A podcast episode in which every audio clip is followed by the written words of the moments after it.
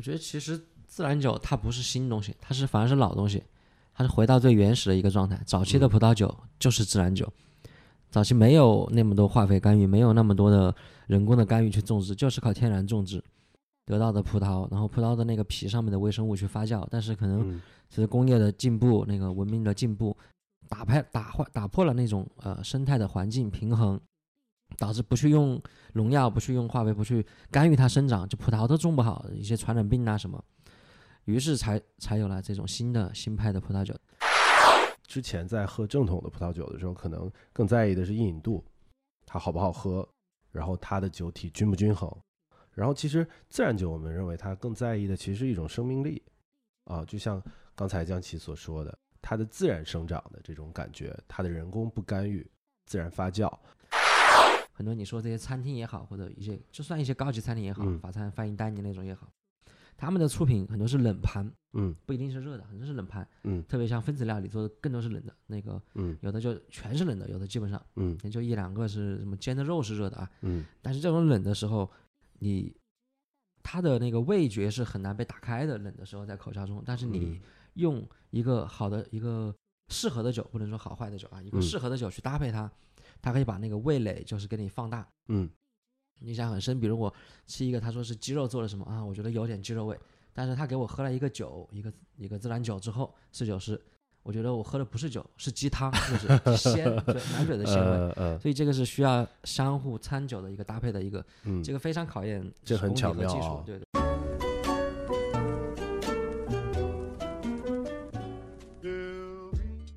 Hello，各位好，这里是十八 Talk，我是炮。上一个月一直在忙夏天的一个事儿，叫跳江湖。呃，幸亏我们在这个七月二十四号跳了一下啊，不然这个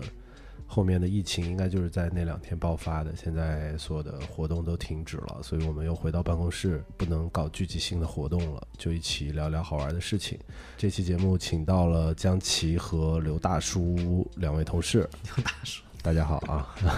我应该怎么称呼你？A K A 什么？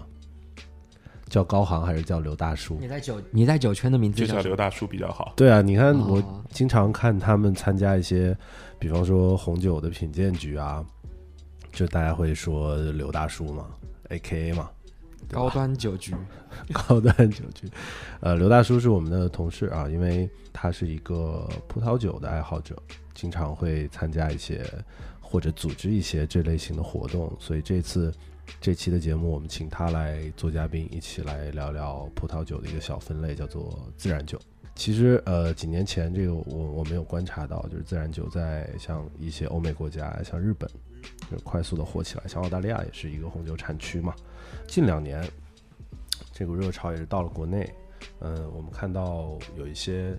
北京、上海啊，然后就已经有一些自然酒的酒吧了，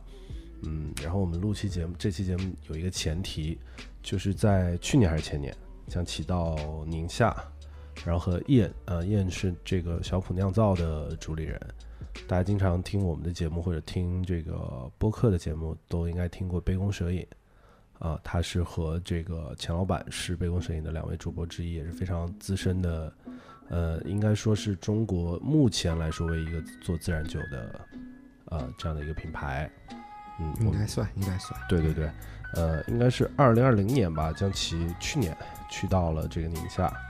和燕做了一次合酿。然后这个酒其实已经在我们的店铺有发售了，然后在燕的一些渠道也有发售。这期节目的由来，是因为做一个啤酒品牌，我们做了一款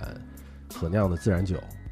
所以我们要聊一聊这个自然酒啊。首先介绍一下刘大叔啊，他是这个 WSET 的，就是三级的持证者。嗯，是的，哇，这个已经非常非常厉害了。嗯，就在中国最高的级别是四级，对不对？对，目前最高级别四级，伊恩老师，这个这个要喝多少多少种吧，喝多少量不好估算是吧？嗯多少种喝到这个嗯基本上面常见的品种都得尝一遍，嗯，然后总的来说，喝了大概几千上万瓶，肯定是喝到了。几千上万瓶，这都是 money。对，那个江琪家他有一个杂酒局嘛，他那个杂酒是不限品种，就是有有的时候我第一次喝到自然酒也是在江琪家里，他说给你尝一个新的葡萄酒的品类，然后他呢有什么威士忌啊，有金啊，各种各样。那你家应该是海量的去收藏葡萄酒，对吧？啊他们家更多。啊，我见过我有看过看过那个朋友圈里面你们家仓库，嗯，一千多平，不到两千瓶。就得买个大房子啊，在爱爱好葡萄酒得买个大房子。他有一个房就专门是放酒的，一个嗯房间放着酒，另外还有一个房间放的一边是酒，一边是零食，吃的堆地堆满。我以为他做超市批发的。就是那个佐酒的一些小零对食，对对，嗯，自家可以开酒吧了。还有各种汽水，它这个嗯，应该比五 A 的仓库大一点吧？那个哎，就比 比方说类似球鞋的收藏家，他们会分，就比方说科比的鞋、AJ 的鞋或者 LeBron 的鞋，呃，就是在啤呃红酒、啤酒，就是肌肉反应说出来啤酒、葡萄酒这个品类里面，你的所谓的收藏里面有你比较青睐或者你的单一品种吗？还是什么都收？呃，我其实来说的话比较猎奇一点，我更多的喜欢收甜酒，所以圈里面也把哦我当做甜渣党。所以所以还是有分类的，就就像你有搜啊 Kobe 的鞋啊之类的，对他说了，哎呀，他那个 W set 不光是葡萄酒，就是葡萄酒和烈酒嘛，所以他们家除了葡萄酒，还有就是嗯有一些烈酒，烈酒但是基本上还是以甜的居多。嗯，就你在你的仓库里面，在你的什么仓库酒窖里面啊，酒窖里面对会会收藏一些类似自然酒吗？也会，嗯。但是比重不是特别的大，嗯，因为这一块来说，目前国内自然酒的话，嗯。相对还比较小众，其实嗯购买的渠道还比较少。嗯就那么几个代理商，是啊，嗯，想问一下你们俩大概是什么时候开始接触自然酒的这个呃品类？我的话大概三到四年前，嗯。我是一八年在曼谷那个餐厅 Gagan 那个已经关掉了，当年亚洲第一啊，的餐厅。亚洲第一的餐厅，他配餐的酒就选择这种奇怪的这些酒。嗯，那个侍酒师晚上那一餐他已经不按套路出牌了，对，其实喝的喝的通红，然后试酒全部拿出奇怪的酒。对，其实我们有观察到，就是自然酒这个品类，它会更多的出现在一些时髦的餐厅。啊，我们无所谓高不高级吧，就是可能是一些类似 bistro 啊，或者是做一些呃比较融合菜的西餐厅里面。为什么大家呃，比方说主厨啊，或者是吧台的经理会去选择一些自然酒？你没有想过这个问题吗？嗯，我个人来看的话，其实更多的可能还是自然酒更有个性一些。嗯因为来说的话，其实自然酒最早就是在二十世纪五六十年代在博若莱那边兴起的嘛。嗯当时也是因为博若莱那个产区，大家开始怎么说呢？就是为了追求产量，然后一味的去做一些那种相当于化肥的释放啊，然后嗯往里面进行调糖啊、这一类的。但是这样的话，葡萄酒的品质是有下降的。所以当时包括像自然酒之父，当时叫朱尔斯肖伟，然后还有一些。比较有远见的酿酒师当时就站出来提出，就说我们尽量应该减少一些人工干预，然后并且减少二氧化硫的添加，嗯用那种有机耕作啊、天然酵母啊，他们做出来了一批其实很棒的酒，这个也是非常有个性或者非常先锋的一个玩法。所以现在很多其实我觉得很新派的餐厅或者比较时髦一点餐厅都会选用自然酒。嗯，它有点像，比方说我我如果是一家做分子料理的餐厅，我用比较传统的酒庄里面的葡萄酒的品类，可能代表不了呃我所谓的创新，呃和所谓的先锋的属性。将其做一个酿酒师，你有这样的感受吗？我觉得其实自然酒它不是新东西，它是反而是老东西，它是回到最原始的一个状态。早期的葡萄酒就是自然酒，早期没有那么多化肥干预，没有那么多的人工的干预去种植，就是靠天然种植得到的葡萄，然后葡萄的那个皮上面的微生物去发酵。但是可能嗯随着工业的进步，那个文明的进步，打拍打坏打破了那种呃生态的环境平衡，导致不去用农药，不去用化肥，不去干预它生长，就葡萄都种不好，一些传染病啊什么，于是才才有了这种新的新派的葡萄酒。所以自然酒更多是一个追溯一个历史，复刻一个以前的一个东西。所以嗯类似于啤酒中，其实就像现在流行的酸啤，嗯大家喝野菌和酸啤，包括现在大的分类，啤酒拉格、艾尔和艾尔上发酵，其实这个都是去呃复复制或者去复刻，或者说去做以前老的东西。拉拉格是近代的产物，是有工业文明发展之后然后制冷技术，然后低温储存这个技术才有的。嗯那回到这个餐上面来说，就是大家现在越来越追求有机啊、不不施农药化肥，嗯然后追寻这种呃复刻一些以前的这种食物，然后这个首先在这个上面，它的大的一个方向是一致的，就是嗯我们不要太多科技干预的，要人工，要那种最原始的或者说有机的一个状态。嗯然后还有一个是我亲身试过的，就是很多你说这些餐厅也好，或者一些就算一些高级餐厅也好，嗯法餐、翻译丹尼那种也好，他们的出品很多是冷盘，嗯。不一定是热的，很多是冷盘，嗯。特别像分子料理做的更多是冷的，那个嗯。有的就全是冷的，有的基本上嗯。可能就一两个是什么煎的肉是热的啊。嗯。但是这种冷的时候，你它的那个味觉是很难被打开的，冷的时候在口腔中，但是嗯。你用一个好的一个适合的酒，不能说好坏的酒啊，一个嗯。适合的酒去搭配它，它可以把那个味蕾就是给你放大。嗯印象很深，比如我吃一个，他说是鸡肉做的什么啊，我觉得有点鸡肉味，但是他给我喝了一个酒，一个一个自然酒之后，侍酒师，我觉得我喝的不是酒，是鸡汤，就是鲜，对满嘴的鲜味。所以这个是需要相互餐酒的一个搭配的一个，嗯这个非常考验这很巧妙啊技术，对对对也是现在大家就是游戏的一个方哎，式。一一般在这种 fine dining 的餐厅里面选酒的这一位会是有一个专门的人选吗？侍酒师呃好的都会有，都会有一个专门的侍对酒师他，们就是他会根据菜单去给客人搭配和推荐不同的酒呃。可能会是几道菜配一个酒，或者一道菜一两道菜啊就配一小杯，这种就是啊杯酒，就是一啊杯一杯。但是现在的那种普通的餐厅的杯酒，就只是说按杯卖的那种酒，那个嗯就是呃侍酒师的兴趣去推，大多数是。但是好的餐厅，它是一定是那个人吃了很多，喝了很多，然后嗯能够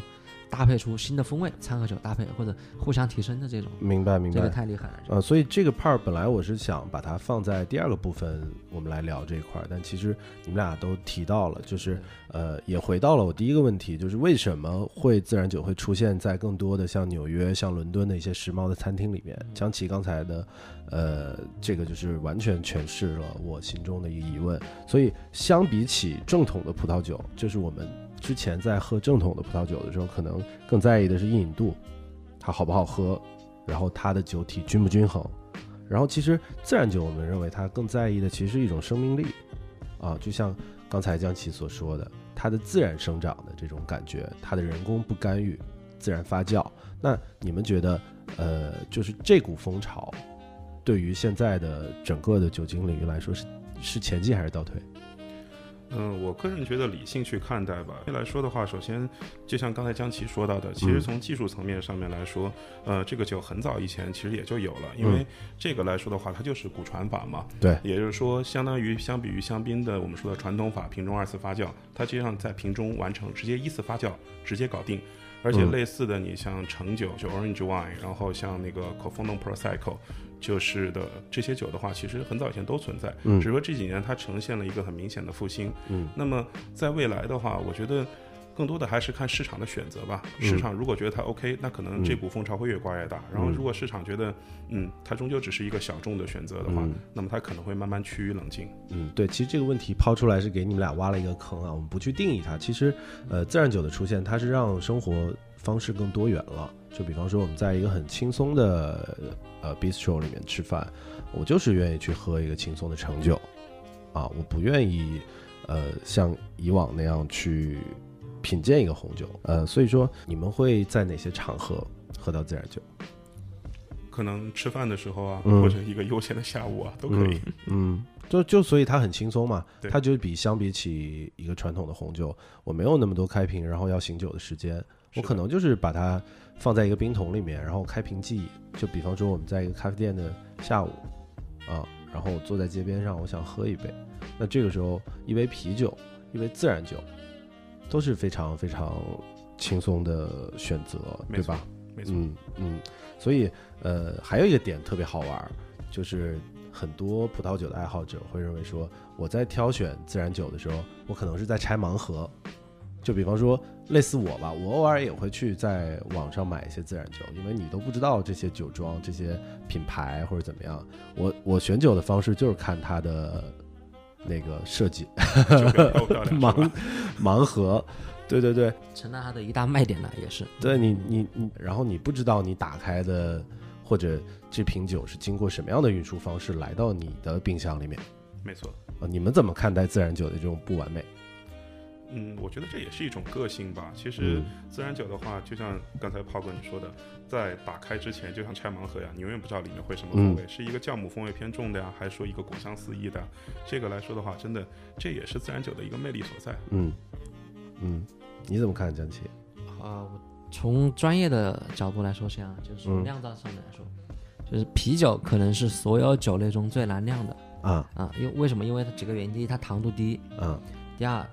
它酒呃糖度高，说的糖度高就是嗯麦芽糖糖度高，嗯很甜。嗯第二是酒精度低，它不像葡萄，它啤酒就比葡萄酒度数低嘛，那比蒸馏酒就更比不了了。嗯啊然后这两个因素决定了它啤酒就被很容易被微生物感染做坏。嗯，但是回到葡萄酒出现那种腐败或者嗯不好的味道。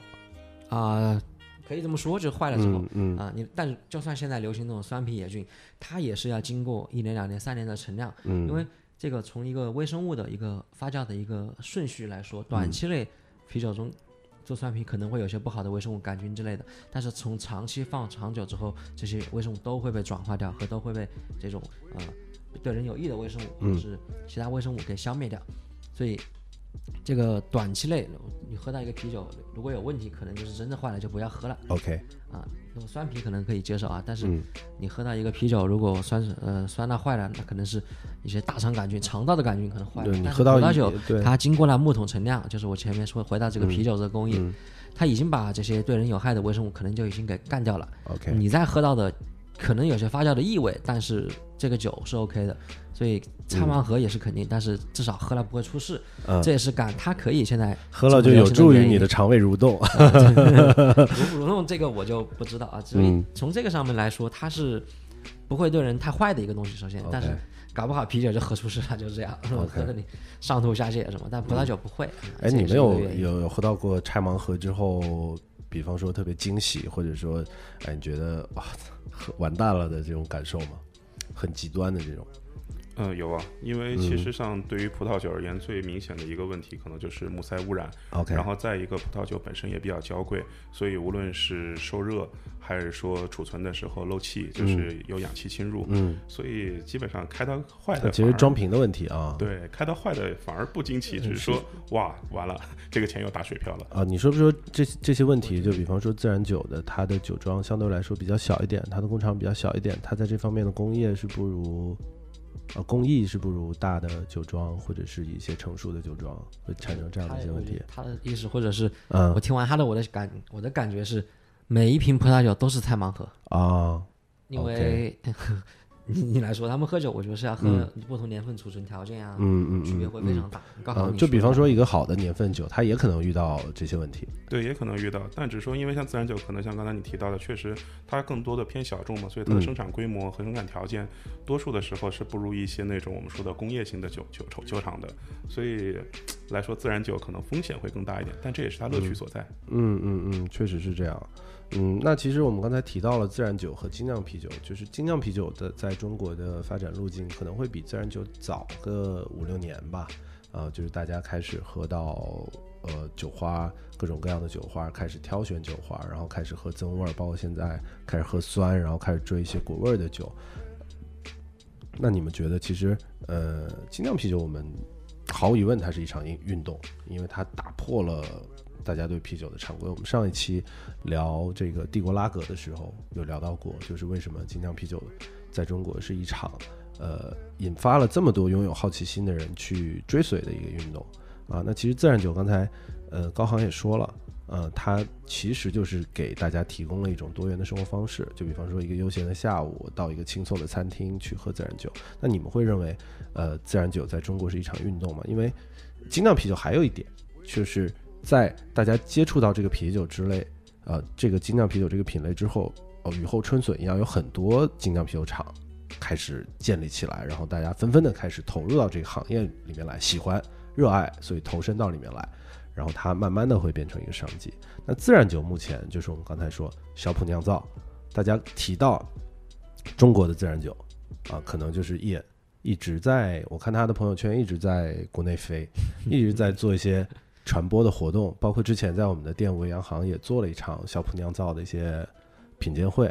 啊，所以呃不一样的点是在于啤酒厂和红酒、葡萄酒的酿造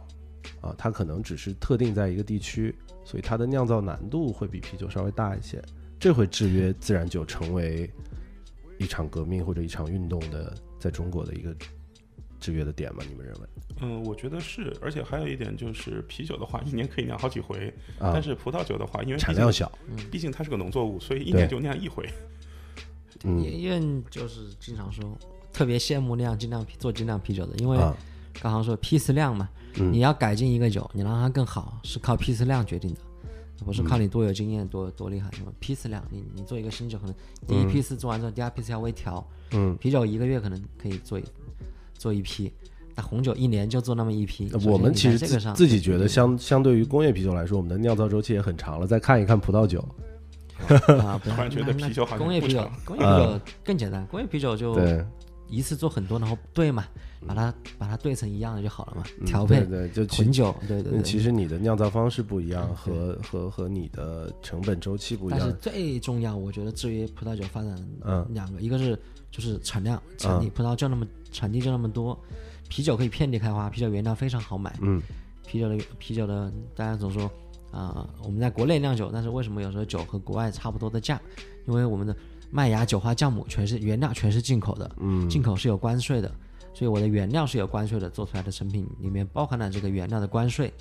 但是你买一瓶进口的啤酒，进口的啤酒是零关税，没有关税，只有增值税，所以它的进口的啤酒的价格可能差不多，可能就是如果别人要把价格做到很低的话啊，跟我们的成本可能是差不多的进过来，在这个呃，然后但是呃，啤酒容易推广的原因，嗯。就是它可以添加各种风味啊，各种食物呀、各种水果、食品、香料，这些都是只要是国标允许的可以加的东西都可以加。但是葡萄酒还是传统，这些是不可以加的。嗯，有非常严格的标准。是的，而且其实像自然酒的话，基本上我们把酒的话一般分四个类，就普通酒、有机酒，然后用生物动力法做的酒，以及自然酒。而其中自然酒来说的话，最高最高的 OK 最高的也就是说，它基本上面什么酵母只能用果霜，就是表面上的这种原生酵母，嗯然后离心啊、加糖啊、调酸啊这些所有工艺都不能做。而且来说的话，包括我们常见的说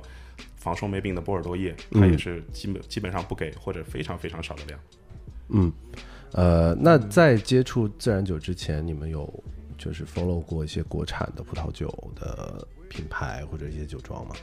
嗯，也有。国内的话，其实像除开伊恩之外的话，我觉得也有很多一开始比较先锋的一些酒庄，算是做出了一个很好的探索。像最早我们看到伯纳百富，嗯然后包括像天赛，嗯这些酒庄，其实在国际上面也斩获了很多的奖项。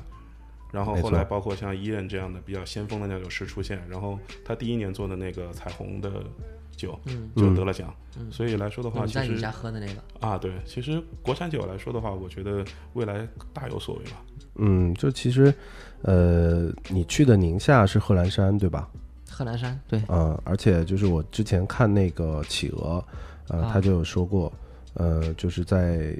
世界的霞多丽的大奖赛，唯一拿过金奖的国产选手也是来自贺兰山的，而且这个这个这个比赛非常非常的严格啊。那所以我们把话题转一转，来聊一聊这次的和酿之旅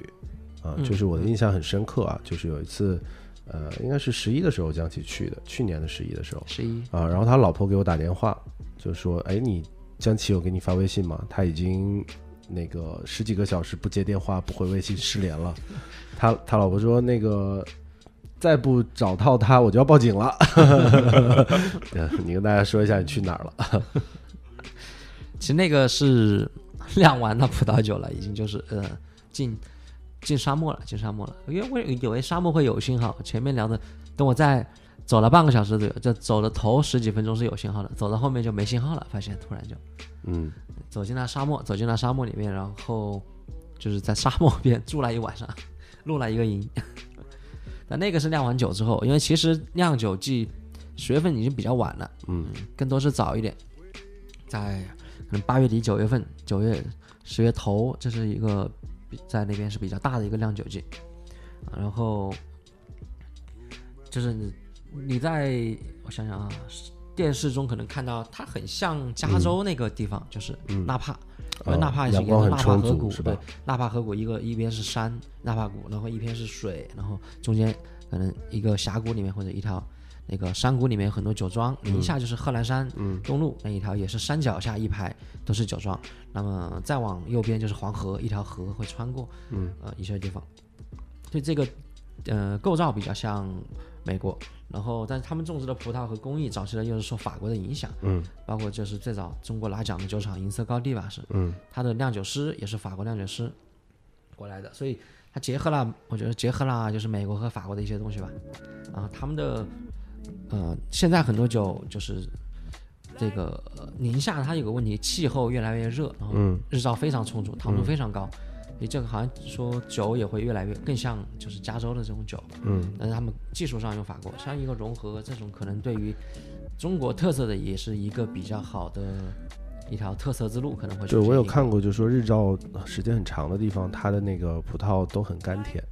啊，那这样的酒酿出来会不会失去一些就是葡萄酒里面的酸度？呃，是这样的，其实酸度肯定来说嗯会受到一些影响，因为它糖度首先提上来了。嗯二一点来说的话，也跟它的那个成长周期有关，就是我积累风味物质。所以来说的话，中国的葡萄酒的话，酒精度数做高很容易，但是后面我们说它的陈年潜力，然后包括它的复杂度能不能做上来，其实这个也是未来的一个挑战。嗯嗯。那这次呃，其实我们是做了一个相对来说比较轻松的一个葡萄酒。只是去玩，并没有说要要嗯去一定要做个什么东西，然后聊天聊着聊着，就是他觉得喝着喝着一起做了一款酒，对，因为他很羡慕这啤酒可以加很多东西，我做一个嗯。这种没有尝试过，因为我们都平时比较注重喝酒，更多的是一个社交属性嘛。嗯，社交属性对吧，一个是就是呃酒的度数要低，很重要的一个点是，对对，度数要低，人要对啊，首先，所以那那个度做一个度低度数的，那宁夏很多葡萄酒现在起步都是十二点五往上了，已经，嗯。很难再有十十二十二点五以下的了，啊经常十四十五的度数了，我们所以就在这个葡萄中发酵中去加水，嗯，加水了，这个当然。你说传统，它属于它这个也不能算葡萄酒，传统中，从那个呃法规中什么也不能算，但是我们把它做成一个就是自然气泡酒，这个就是玩的一个，我觉得是更更创新、更先锋实验的一个东西吧。然后，嗯、那时候其实聊的我们更想，或者是今年想做的啊，就是那是去年去的嘛，今年想做的可能就是、就是一部分麦汁和一部分葡萄汁去做混合发酵。对，所以今年的计划已经出来了，这可以提前透露吗。继续可以啊，当然可以了。我今天因为昨天他刚刚拉了一个群，嗯，今年的计划是我们把麦汁做好发到宁夏，它其实更像是啤酒和自然酒的一个混合发酵。crossover，对对，就是呃啤酒中有有一个叫自然发酵和、嗯和野菌艾尔这两个，很多人把它混为一类，归为一团，但其实不是。自然发酵就是麦汁不去加，你不去加任何的酵母，不去加任何的微生物，嗯，它纯靠你这个地区、你这个酒窖、你的酿酒间的酵母去接种它，然后让它自己去发酵，这个是纯自然发酵的。嗯野菌只是说你把基酒发完之后，你去再去加一些野菌，加布雷特，加这种啊，布雷特就是酒酿酒酵母啊，就葡萄皮上很多这个酵母。嗯传统中这个是不好的，但是自然酒中这个可能会有更多的风味嗯啊，这其实就是自然纯自然发酵和野菌的区别。所以我们想做的就是，呃，把武汉的麦汁我们做完之后，嗯它可能会有武汉的微生物啊，可能会带有，我们也不去加这样的 啊，然后去发到对，去发到宁夏，然后和嗯因为他选的葡萄，然后压榨完的葡萄汁去做一个混合发酵，这个属于是纯自然发酵，就不加酵母了，嗯，就纯靠空气中，这个就是大家说风土，就 是今年玩厉害。我也会让他从宁夏发葡萄汁发过来，嗯，我们再做一款啤酒，再做混？合，对，再和我同里的做一个混合，相当于是同样的葡萄汁，同样的麦汁在宁夏的，但是可以呈现两种酒出来，啊宁夏和这边不一样的酒。嗯。哦哦，还不止，我今天还选了红葡萄和白葡萄，所以会有更多的搭配组合出来。嗯嗯，其实这两款酒是风格完全不一样的自然酒了，那就是呃，在宁夏的这个风格可能更贴向于现在的叫 IGA 意大利葡萄艾尔，意大利是有就有这个历史，就是从啤酒分类来说，但其实你说的是啤酒了，对不一定要归它为什么类啊，嗯就是混合酿造，就是混合发酵。宁夏的我觉得肯定做出来会更像葡萄酒，因为它的麦汁就都是那个呃它的那个酵母，它的微生物都是葡萄的微生物嘛。但是在武汉我也会做，我让他把麦汁把那个葡萄汁发过来，嗯，你同样也统陈一下，对，然后再横评一下，然后我们再同时推出来，就是这个系列的嗯，，就是一一个是在武汉的木桶里面发酵，嗯一 个是在宁夏的。哎，那你们想象一下，会会有一些细微的区别吗？肯定非常大的区别，这个啊啊非常大，因为它的菌群发酵的酵母完全不一样了。嗯嗯，发酵的酵母不一样，就导致它产生的这些风味物质、酒体，包括外观可能都会不一样。嗯嗯。其实我我是靠时间嘛，只能我是去年的大概十月份吧，就在江崎家有喝过这款 sample 版的这个呃希拉的这个联名款。那其实我们这次发售的这个，它可能更多的像草莓啊、覆盆子啊这种比较轻松的水果的味道。然后它，嗯、就基本上你在办公室下午冰一冰，因为温度大概十三、十四度吧左右的一个温度，然后去打开也也是可以喝的，非常非常的轻松。而且要跟大家说的是，真的货量特别少，可能我们节目播出之后，小程序上就没了。我看还剩九瓶，只有九瓶了。就这样的小批量的酒出来之后，一下就被唱歌给卖光了。它这个，因为嗯我们上次喝的时候是刚刚装瓶，刚刚装，然后放了很久，可能有瓶中可能还是会有一点点这种二次发酵，会有一些气体啊，然后风味会更更丰富一些，就是嗯还是要还是要存放就好了酒，或者有很多酒需要存放一段时间再喝。嗯，而且轻松也意味着它的价格相对来说便宜一点。我觉得一个很轻松的自然酒大概在三四百块钱就 OK 了。那国产的相对来说会价格再低一点，我们线上的售价大概是一百八十八。那是非常优惠了。嗯，就是一个做慈善了。就是更多人可以喝到吧，我觉得嗯，西就其实想想让大家去尝一尝，就是呃，其实我们就比方说高航啊、江崎啊，你每次见到他们，他们都会从口袋里面掏出一些各种各样奇奇怪怪的酒精。就比方说，今天江崎就拿了一个那个就是上海的 Jabrowski 他们自己蒸馏的一个金酒，亚热带啊亚热带丛林金酒，对因为他们的香料吧，我觉得他们整整个的风格就是这样啊。那个 Mark 他们主调特别喜欢东南亚，我觉得嗯他泰他以前是泰国 j a b r o s k i 的主调，然后嗯来到这边的。嗯等会儿试试那个，啊，又要刚刚可以讲一讲，就是又要开始喝酒了，也有一些分类嘛，酒的你这个？嗯，自然酒的话，其实来说的话，主流的话，基本上可能现在接触的更多还是 orange wine 橙酒，就是那种喝到嘴里，其实你猛一看会觉得像黄酒一样，然后喝起来的话有很强的那种收敛感。而现在像 Ian 他做的这款，它其实 Penet 的嘛，它这款的话，呃，其实还真的蛮小众。在国内的话，目前我看到的多数还都是意大利那边在做，然后像国内的话，应该是他第一个在做这 p 款 e n 酒。e t 就是法语吧，是法哎语 Penet 法法语那个带气泡的酒这个意思对。，它这个就是刚才我们提到的，它是用一个骨传法。这个东西其实怎么说呢？就是像香槟的话，它是先把基酒发酵完毕，然后再次投入酵母，在瓶中启动二次发酵嘛。嗯嗯但这个实际上就是一次在瓶中直接发酵完成，所以瓶里面的话会有一些那种酵母的沉淀，但这个其实也能带来很多很丰富的风味。所以来说，这个酒其实怎么说呢？喝的时候真的觉得，你要我一定找一个与它类比的酒款，还真找不到。我只能说它非常的特别，或者让我感觉非常有意思。在桶木桶里面陈陈年一段时间之后，把这个酒装瓶，但是可能会有一点点糖没有被发掉，这个需要时间慢慢的去发它，然后瓶中再继续做一个啊、相当于发酵，相当于是是，但是之前我还喝过一个那个，之前喝过他做的一款那个 Peachless，嗯，就是桃汁没有桃嘛。然后那款里面是希拉和雷司令一起做的一款，风味上跟这个我觉得还是有点桃红的。颜色吗？呃，比这款要比我们现在做的这款樱的话颜色稍微粉一点。嗯嗯，我觉得那款的风味也很棒。然后我觉得樱的话，更多的来说，口感上会偏干一点，有一点像我之前喝的一款那个罗登巴赫的那个红色艾尔，啊，有点像那个了。嗯。就当当它的加加一些水之后，它的酒体薄一点之后，可能更像酸啤的那个感觉，就是。确实对，它的。酸度会起来，然后没有那么重的单宁，就是陈酒，你跟大家可以介绍一下吗？陈酒，嗯，成酒的话，其实来说，主要现在看的比较多的话，还是一个意大利，一个斯洛文尼亚，然后一个格鲁吉亚。什么是成酒？哦，成酒，成酒的话，其实上就是，嗯、你把白葡萄的话，像红葡萄一样，去跟葡让它的那个果汁与葡萄皮和葡萄籽做那种长期的接触，嗯然后来说沁出更多的风味物质。其实上、喝起来的话，它不像一般的干白，我们去强调更多的那种果感、清新感、矿物质感。嗯它上来之后就是那种非常强的一种收敛感，舌头仿佛就像被脱水了一样，而它的风味也会做得非常凝练。嗯，这个其实来说的话，在国外的话还是比较怎么说呢？比较特立独行的一个流派。而且这个在近两年的话，世界上还比较流行。嗯，我可能就问一下大家，听这个节目说了很多啊，也可能第一次听自然酒的这个概念，就比方说，呃，在我们的身边，比方说武汉吧，什么样的餐厅或者什么样的地方可以喝到自然酒？目前，十八号酒馆，因 除了这个以外，除了这个以外，因为我们主要还是售卖啤酒的一个空间啊。武汉的话，我之前喝到自然酒的有一个酒吧润，在天地那边，啊，他们老板其实我觉得收集酒真的也还蛮厉害的，嗯。武汉红酒圈很有名。Joy Joy，对 Joy，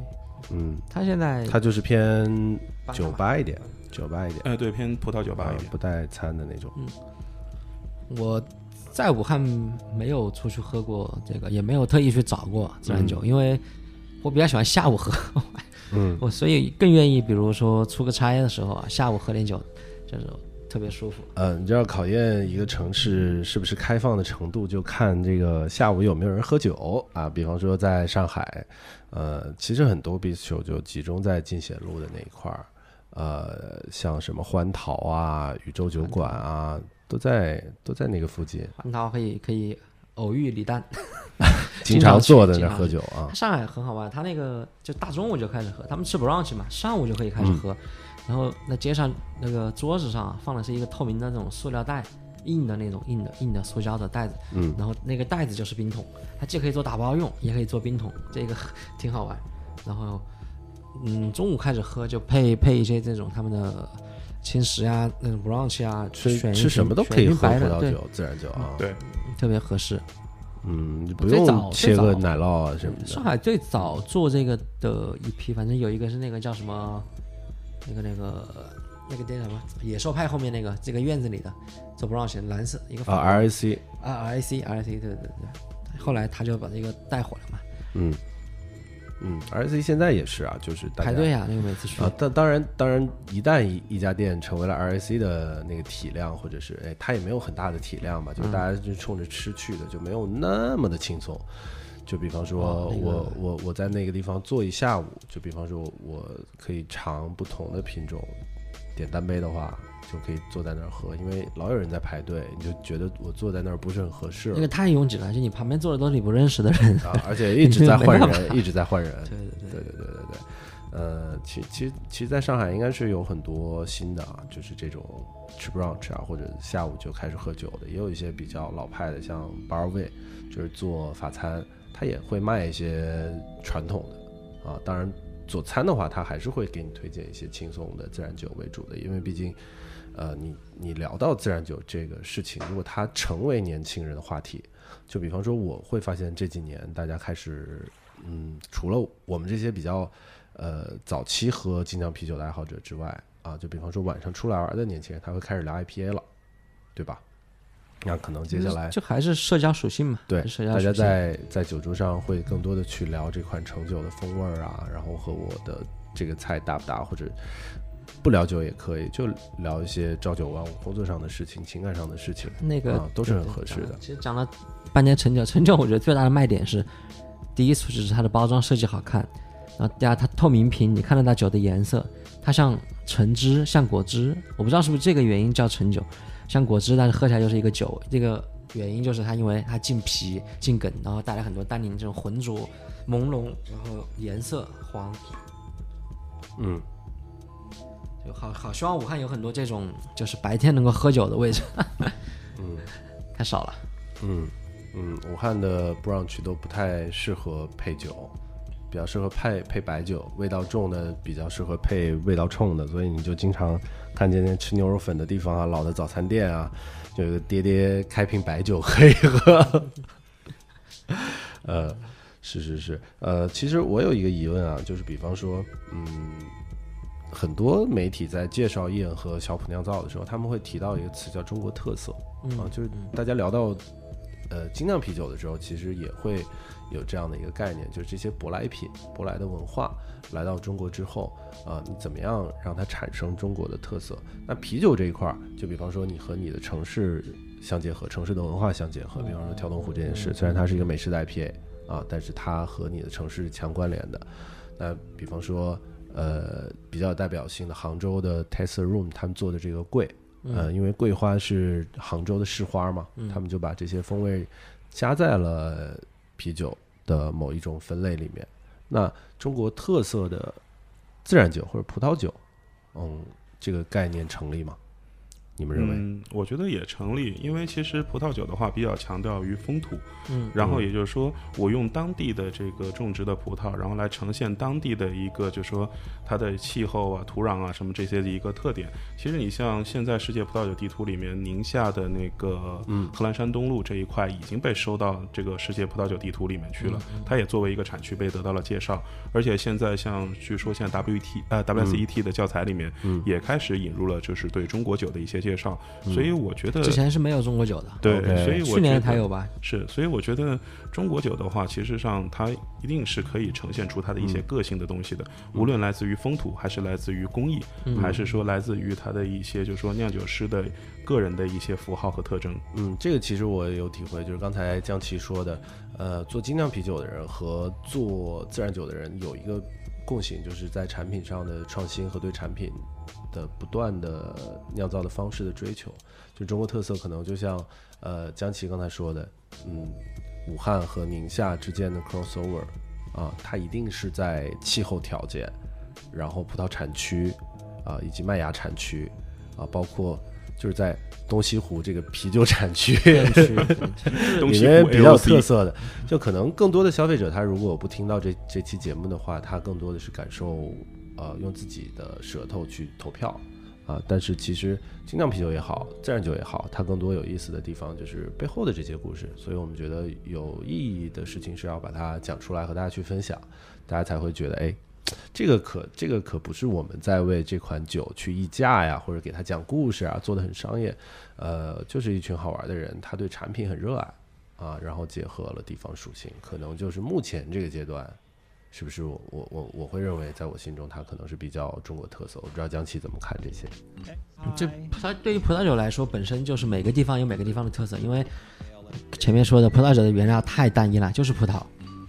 只有葡萄，那个葡萄还是当地种的，你还不能买我在东部买西部西部的葡萄，我做不到，那个运过来就废了，就是嗯，这这个纯靠风土，纯靠地方特色了，就是哎，那那其实就是不一样的点，就比方说我在武汉，我也可以做新英格兰风格的 IPA，就是酒花运对对。啤酒，所以啊做葡萄酒的羡慕做啤酒的，因为啤酒嗯它非常融合、包容、开放，这也是啤酒是一个属性嘛，就是。嗯但是葡萄酒很受限的一个原因在于原料葡萄，然后中国葡萄的特点就是几个，就是反正我宁夏我去过，我比较熟啊，其他地方可以高行说我不知道。宁夏的特点就是，呃，树龄短，首先、嗯。树龄最长的可能二十多年吧，二十五年这种，它树龄决定了它的成年潜力，因为葡萄那个藤，嗯。葡萄藤慢慢的长往下地下深入的时候，它的随着时间的增长，它能深入到地下更深，它更吸收更多的矿物质，然后种的葡萄矿物质更多，更适合成年，这是这是树龄上面的。然后气候，气候你的如果昼夜温差太大，这个葡萄会过于甜，过于甜就很很容易就酿的酒精度过高，这个反而也是不平衡的，可能。嗯。太度数太高了。然后就是中国它有一个全世界宁夏有个全世界比较特殊的一个处理方式，冬天太冷了又，别的地方没有那么冷，嗯。冬天要埋藤，要把那个树的藤给它倒下来埋在土里面，因为要下雪哦会把它冻死，所以这些呃决定，所以对葡萄酒酿酒师来说，这个原料其实是非常重要的一个部分，不像啤酒可以买到比较好的原料，嗯。所以葡萄酒难的是这个，所以嗯。要搞葡萄酒，你想成为一个葡萄酒酿酒师，你可能最后你要去学农业，去种地去了。它更多像一个 farmer，对，就是对它是江奇说到这些的时候，我脑子里是一人戴着一一一个草帽，然后在地里耕作的一个场景。很多对对，还还还还有有意思的事情就是，可能他们会羡慕我们，但是啊。反过来说，就是从源头和原材料这一块，酿酒师他必须要去亲近自然。我们啊在一三年、一四年刚认识王瑞没多久的时候，就问过，就终极目标是什么？他不是说我要建多大的厂，他是我要有一块地，自己种麦芽，自己种酒花，自己酿酒，哦这个多爽啊！是一个嗯就是农民地主。嗯所以其实啤啤酒这个很难实现，因为嗯这个呃原产地太重要了，嗯原料的。但是葡萄酒很容易实现，你去到产区你就可以这样。嗯所以大家可能这个酿酒师的很多嗯。想法是一致的，可能就想用自己种的东西或者这个，但是啤酒难实现的一些，葡萄酒更好实现。嗯，更有手工精神然后我啊。其实我们现在身边已经就很多人都不用你介绍，就你发现喝精品咖啡的、嗯。喝精酿啤酒的、嗯。听这种电子乐的那帮人，自然而然的对对去去注意什么设计啊，注意这种比较嗯。呃先锋、时尚、潮流文化的，都会去选择自然酒。它就是已经有一个趋势。然后中国特色其实就是现在我觉得，嗯，因为中国这块刚起步，自然酒这块，嗯，或者说葡萄酒这块，可能呃，一个是需要更多的大家去包容心去尝试吧，我觉得。嗯，再就是去拆盲盒，对对，再就是在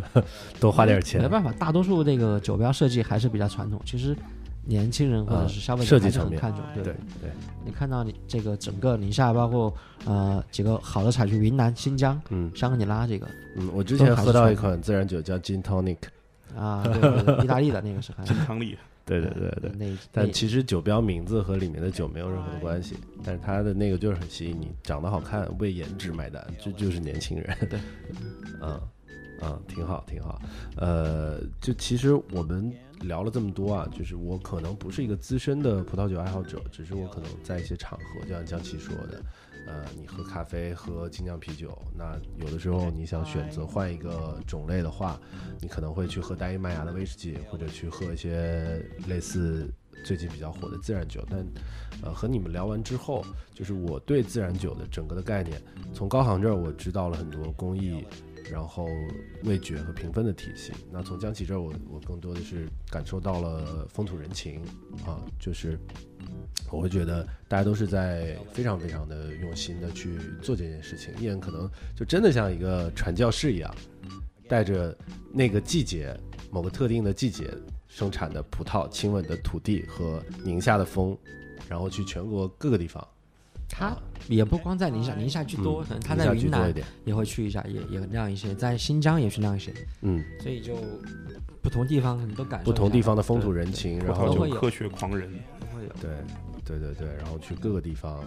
呃，我我都不知道他这样子跑他们的那个杯弓蛇影的更新的频率是怎么样，他们每周还有一他们期上海一天，他们在上海一天可以录好多期，啊，录完之后就啊应该应该是应该是上一天班，然后那一天班可以管一个月，他们周更嘛。啊，就其实那次在杭州，我我有听他们回来之后剪的那期节目，就是伊恩和是钱老板还是伊恩就聊到和江琪认识的这件事情，就是他们同时在一个上海的一个啊，鸡尾酒吧里面，，swap 那个自然酒吧啊，swap 啊，自然酒吧里面，然后哎，